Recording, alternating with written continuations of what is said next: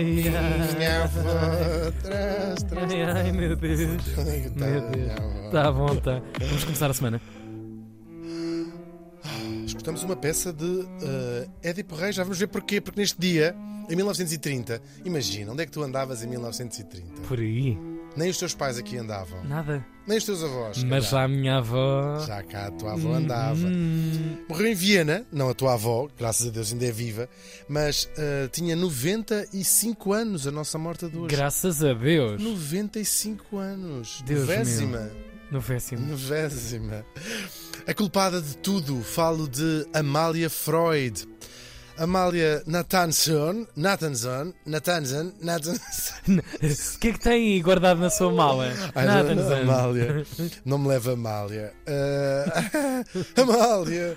Quis, Deus que- quis Freud que fosse o seu nome. Ela nasceu em 1835 em Brody, no então Reino da Galícia. Vamos já. O saber não ocupa lugar. Esta Galícia nada tem a ver com a Espanha. Ah, fazia parte do então Império Austro-Húngaro e é a forma latinizada do russo Alitske. Alitske. Alitske. No Alitske. País das Maravilhas. Por acaso não, infelizmente faz hoje parte da Ucrânia. Hum. Ela nasceu numa família de judeus e cresceu em Odessa, que também faz parte da Ucrânia. N- não sei Não lhe faltou nada. fecho desta edição se ainda fará ou não, infelizmente. Ahm, ela casou bastante nova, tinha 19 anitos. Já o marido era um bocadinho menos novo que ela, chamava-se Jacob Freud, era um judeu também da Galícia, tinha mais 20 anos do que ela, mas usava-se na altura. Sim, Ele sim. já era viúvo duas vezes, portanto, Uhum. já ia com a escola toda. Ela- Não foi ao engano.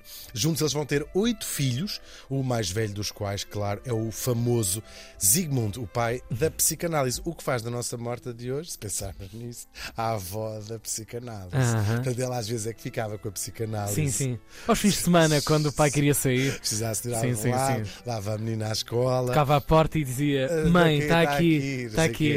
Anda cá, anda cá. Estragava com mimos, porque o Freud em casa não deixava Pois, a psicanálise. Gomas. Sim, saltava em cima da cama e a avó: Para, para. Pumba, pumba, pumba, em cima dos fardos de palha lá em Odessa. E se calhar até foi ela que estragou a, a- a psicanálise com mimos. Bom, quem conhece bem a obra do Freud ah, não me está a ouvir, seguramente está a fazer outras coisas. Está a ter uma vida. Uma vida. Ah, sabe da importância que ele dá à relação com a mãe. Dizia ele, a mais perfeita e menos ambivalente de todas as relações humanas.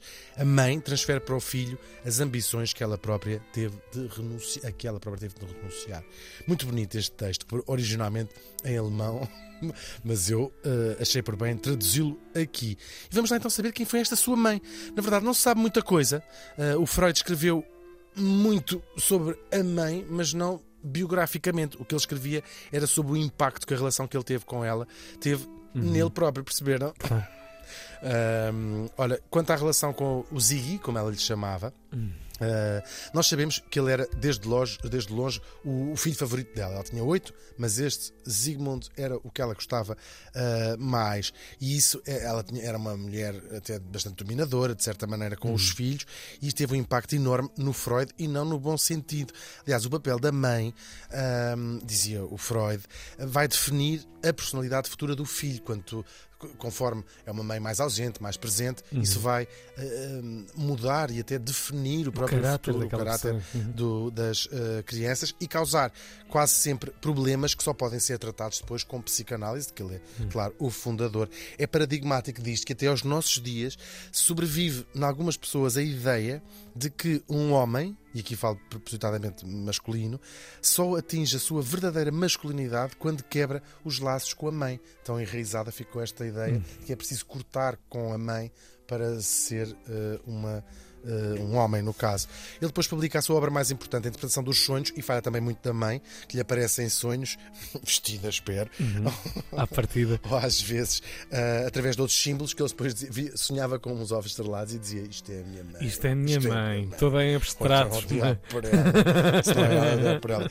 Mais uma vez, ele não fala propriamente dela, mas da, do impacto que a mãe tem no seu inconsciente.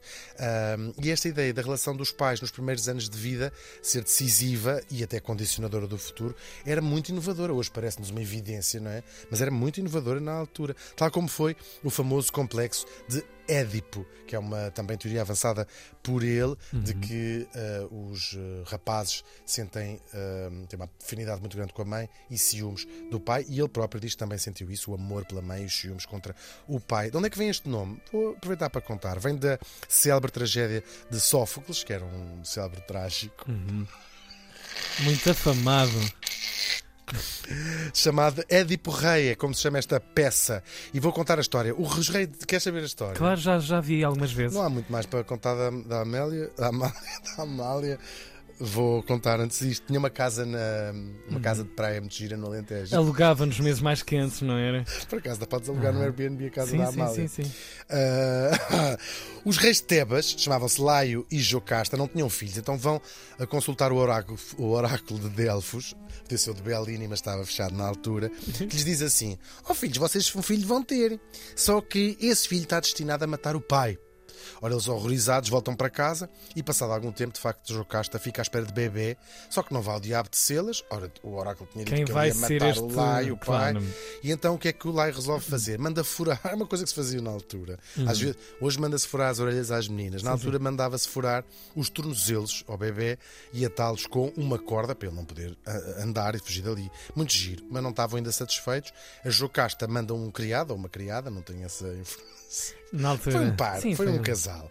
uh, ir abandonar o bebê uh, com, os, com, os, com, os, pés atados numa montanha para morrer, naturalmente. Uhum. Só que o criado tem ali pena, uh, dá-lhe pena fazer aquilo e dá o bebê a um pastor de Corinto, que era um reino ali ao pé. Depois está assim umas quantas voltas a história e ele acaba por ser adotado pelo rei e a rainha de Corinto. Pólibo e Mérope. Os nomes eram bem bons. Eles eram, sabes porque deram o nome Édipo ao miúdo? Que eles que adotaram, no fundo. Uhum. Vem do grego para tornozelos inchados e é também de onde vem a palavra edema.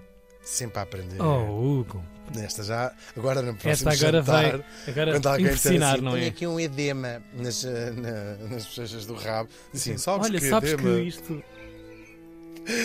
Enfim, só imagina, pólibo, pólibo Polito, Polito, parece Polito Barô, Pólibo, Mérope e Édipo. São nomes de merda. Bom, ele já era crescidinho. E há um bêbado, ele está numa taverna. E há um sim. bêbado, não sei se está numa taverna. Diz-lhe assim: Tu não és filho dos teus pais. Sim, sim, uma taverna, uma, uma taverna, taverna de Alfama. De Alfama, uhum. em Corinto, vá. E ele diz assim: tu não és filho dos teus pais, tu és adotado. E o Édipo diz assim: Queres ver? E vai a casa, muito incomodado com aquilo, uhum. e pergunta aos pais. Os pais dizem: Não, adotado que seria. Não, seria, mas, menino. Não, oh, então é igual, é, sai mesmo ao Sim. pai. Não sei olha cá, olha os olhos. Só que ele fica desconfiado. Só que ele fica desconfiado e resolve tirar a questão a limpo e vai precisamente ao oráculo de Delfos, que era, pelos vistos, onde toda a gente. Pois. À falta de melhor. Era, era o sítio para ver e ser visto era o oráculo dos uhum. E o oráculo faz precisamente a mesma profecia. Diz que ele há de matar o seu pai e acrescenta outra, que há de casar com a própria mãe. Ele fica horrorizado e resolve não voltar a Corinto, porque era lá que estava o pai e a mãe, não é? Na cabeça dele. Agora já se lixa, começa a história agora. Claro, e resolve ir para onde? Para um reino perto de Delfos, a saber. Uhum. Tebas, maldito oráculo. Tá. Pelo caminho, ele cruza-se com uma carruagem guiada por um tipo qualquer que vai, vai guiar a sua carruagem. Mal ele sabe que esse tipo é o rei Laio, o seu verdadeiro uhum. pai. Os dois chateiam-se para ver quem é que passa primeiro. Sim, eu vou para Não ali. pisca! Está ali qual, passa por cima, vai para não sei o quê, tira-me essa cena. Vai para não sei o quê da tua mãe. A tua mãe é não sei o quê, não sei o quê. Um, e chateiam-se mesmo. Há uma altura que o Laio uh, resolve, não quer saber mais da briga uhum. e vai quase ultra, vai atropelar o, o Édipo uhum. e o Édipo mata Laio. Oh meu Deus! Tinha-se cumprido, sem saber, a, a primeira profecia. Cheque tinha acabado de matar o seu próprio pai. Ele depois continua o caminho para Tebas, mas depara-se com uma esfinge má. esfinge, esfinge, má. esfinge. Quando não sabes, esfinge. Faz como eu. Quando não sabes, finges.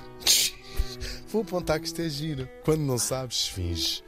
Uh, uh, era uma esfinge que andava a assolar aquela região, destruía tudo, matava tudo, iam as colheitas todas para não sei onde, matava toda a gente. Era uma esfinge, aquela assim, como havia no. Esfinge era uma espécie de demónio, não é? Como as do Egito. Sim, sim. Tinha assim umas asas, era uma espécie de cão. Aquilo até era difícil arranjar roupa para, para aquilo. e então, ela só deixava passá-lo se ele resolvesse um enigma. Um, e portanto, aliás, as fins tinha dito: só me saio desta região, só deixo de vos matar quando alguém conseguir resolver o meu enigma. E ela é isso que ela vai dizer ao Édipo: só te deixo passar sem te matar uhum. uh, se resolveres este uh, enigma. Se não resolveres, mato-te e devoro-te, que era o que ela fazia a toda a gente que tinha tentado e ninguém tinha conseguido resolver o enigma. Que enigma é esse? É o seguinte: o que é que anda em quatro patas de manhã, em duas patas à tarde? e em três patas à noite. Oh, Hugo. É verdade, o Édipo ia responder já precisamente à avó do Tiago Oh, Hugo! Mas depois lembrou-se, não, que também já vi essa, essa opção, em quatro não. patas à Gravíssimo, gravíssimo. Começou na Amélia, passou ao Édipo.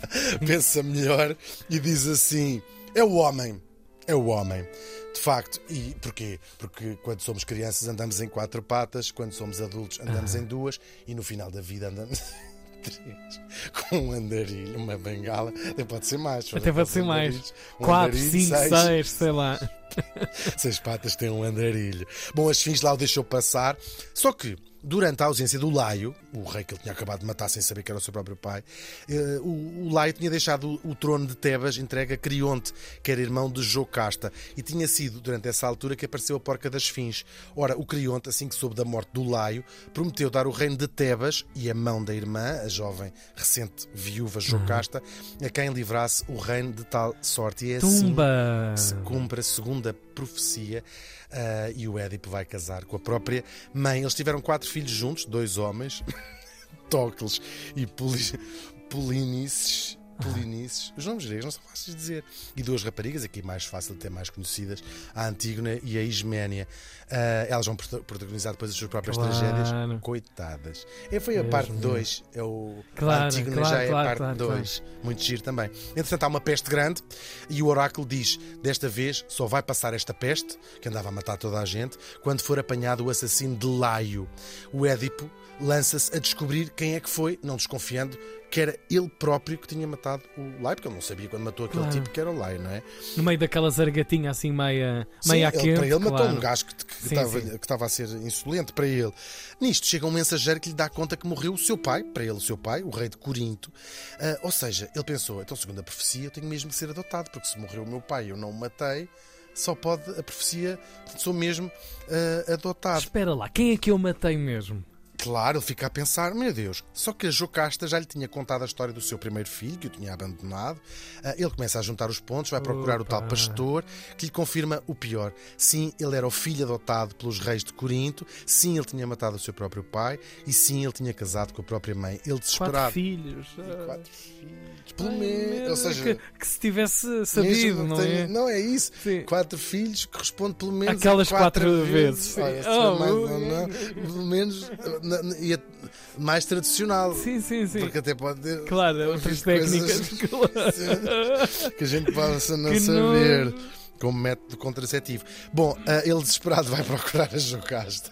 Entretanto, também já tinha percebido tudo, de modo que ele já só a encontra enforcada. A Jocasta enforcou-se. O Édipo vai tirar um alfinete de peito. Aqui já dissemos tantas ordinarices, não vou acrescentar mais uma. Um alfinete de peito do vestido da mulher e, no fundo, mãe.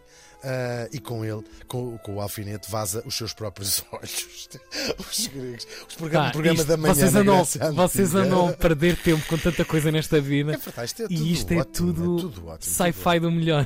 Perfeito. E vai ser a filha Antígona que o vai guiar, o pai cego, para o exílio, onde ele morre sozinho. Tudo isto muito giro. Yeah. Bom, a nossa Amália não se enforcou. Lembro que estávamos a falar da Amália uhum. Freud. Pelo contrário, ela foi uma mulher doente, é verdade, esteve quase a quinar tuberculose, mas acabou por viver quase 100 anos. Teve mais sorte do que os seus filhos, do que a maior parte dos filhos. A família foi apanhada pela Segunda Guerra. Dos sete irmãos do Zygmunt, só dois, Ana e Alexander, sobreviveram à guerra todos os outros, junto com os maridos, as mulheres e muitas vezes os próprios filhos, morreram em campos de concentração durante a Segunda Guerra. O Freud consegue fugir ao nazismo ainda logo no início dos anos 30, vai para a Inglaterra, onde vive o resto da vida e onde teve o seu famoso consultório. Ele morreu 20 dias antes de instalar a Segunda Guerra Mundial. Eu acabo com uma gracinha que resulta melhor em inglês, mas também tem graça em português, que é assim: um deslize freudiano é quando dizes uma coisa, mas queres dizer a tua mãe uh, outra. Amália Freud morreu faz hoje 92 anos.